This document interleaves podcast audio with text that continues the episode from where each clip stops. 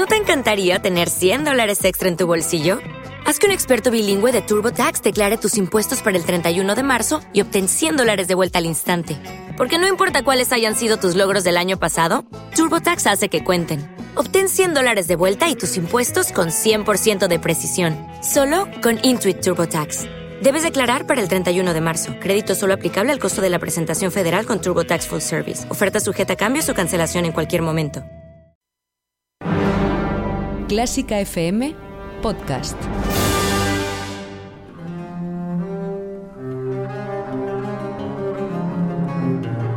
Música en las letras con María del Ser.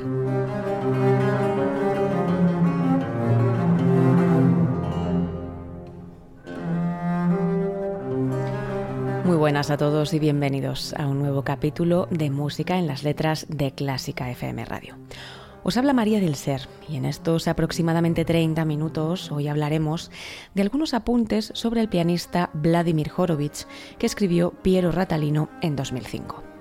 A él se refiere como arrollador o showman, pero showman se queda corto para Horowitz.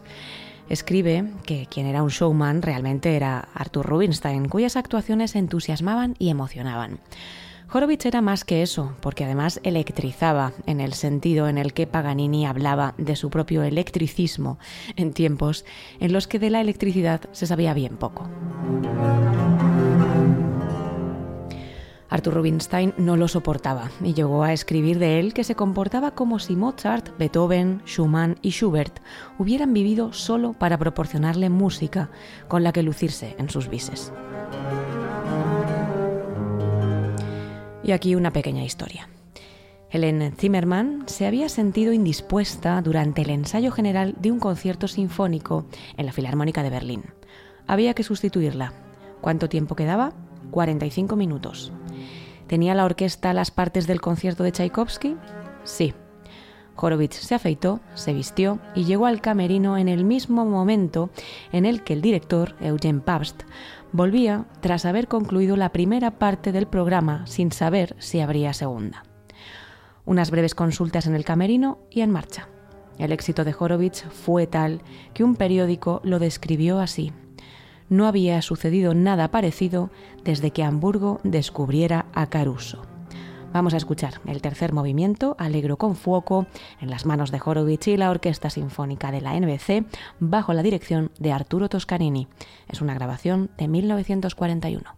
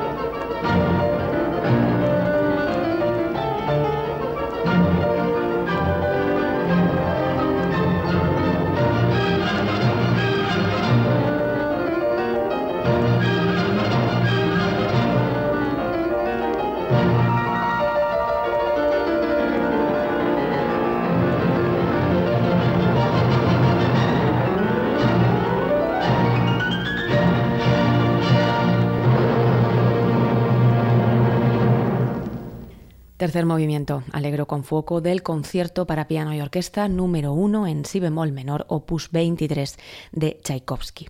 Era el pianista Vladimir Horowitz y la orquesta sinfónica de la NBC bajo la dirección de Arturo Toscanini.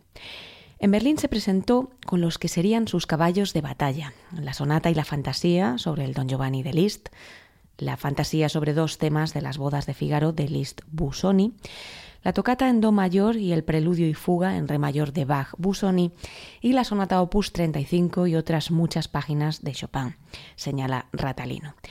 Y hace una observación muy relevante al hilo de su técnica, su velocidad y su sonoridad, y es la siguiente, que la elección de naturaleza técnica está clarísima.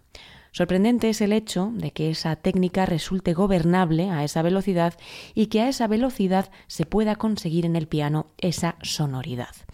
Vamos a comprobarlo nosotros escuchándole en la Rapsodia húngara número 6 en re bemol mayor de Franz Liszt.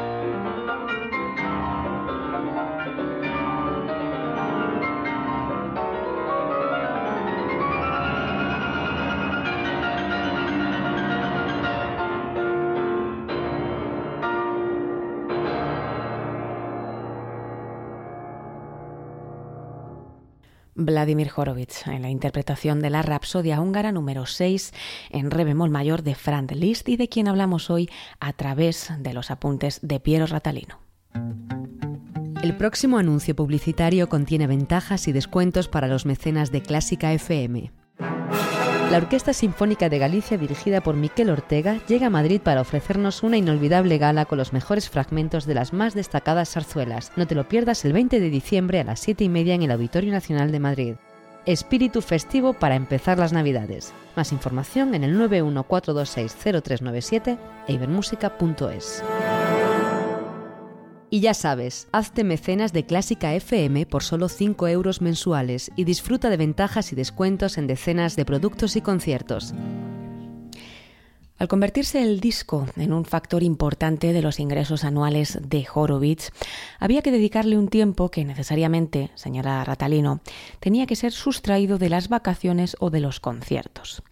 Horowitz dispensaba en los conciertos enormes cantidades de energía psicofísica y por tanto no podía renunciar a las vacaciones. En consecuencia, redujo drásticamente el número de actuaciones. Antes de la guerra había llegado a comprometerse para 80 o 100 al año. Ahora se comprometía para no más de 30 o 40. Solo en Estados Unidos existían más de 40 sociedades de concierto dispuestas a contratar todos los años al popularísimo Horowitz, que precisamente en aquel tiempo había alcanzado su cima como hombre espectáculo. Por tanto, las más de 40 sociedades podían participar en una subasta. Así, los honorarios de Horowitz subieron de los 1.500 dólares por concierto, siempre hablamos antes de la guerra, a los 2.750 de 1942 y a los 4.000 después de la guerra. Si alguien pensaba que el coste era muy alto, Horowitz aceptaba un fijo más un porcentaje de los ingresos. Y como siempre colgaba el cartel de no hay localidades, sucedía que se podía embolsar 5.000 dólares en vez de 4.000. En el concierto de Nueva York de febrero de 1953 alcanzó los 8.000 dólares. Vamos a seguir disfrutando de él, ahora con la danza macabra en sol menor opus 40 de Camille Sansen.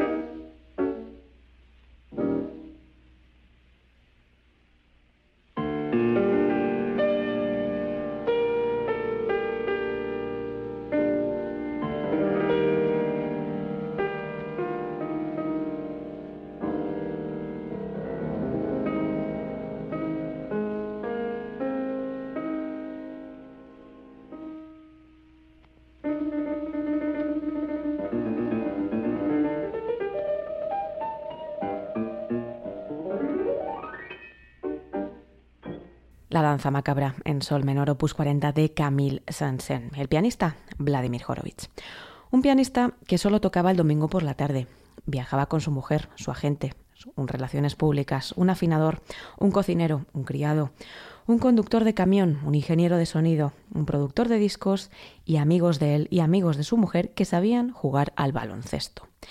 Pretendía reproducir en cualquier lugar las condiciones de vida de casa. Quiso tener siempre sobre la mesa su lenguado gris y su pollito, que era lo único que podía deslizarse sin dificultad por su tubo digestivo.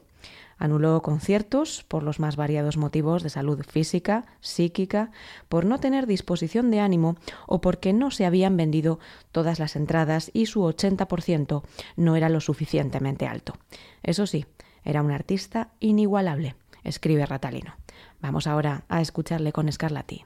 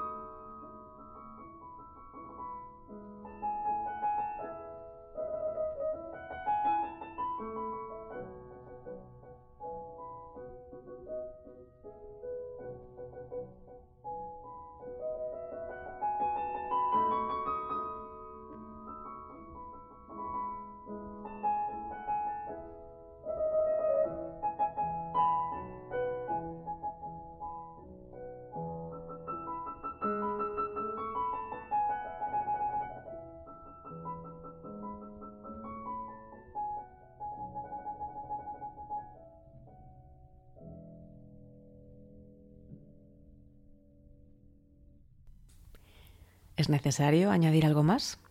Solo una pequeña consideración. El crítico de Die Presse concedía a un Horowitz de 83 años el, cito textualmente, derecho de interpretar libremente la música. Por suerte para nosotros, concluye Ratalino, Horowitz se había apropiado de ese derecho también cuando contaba 25 años.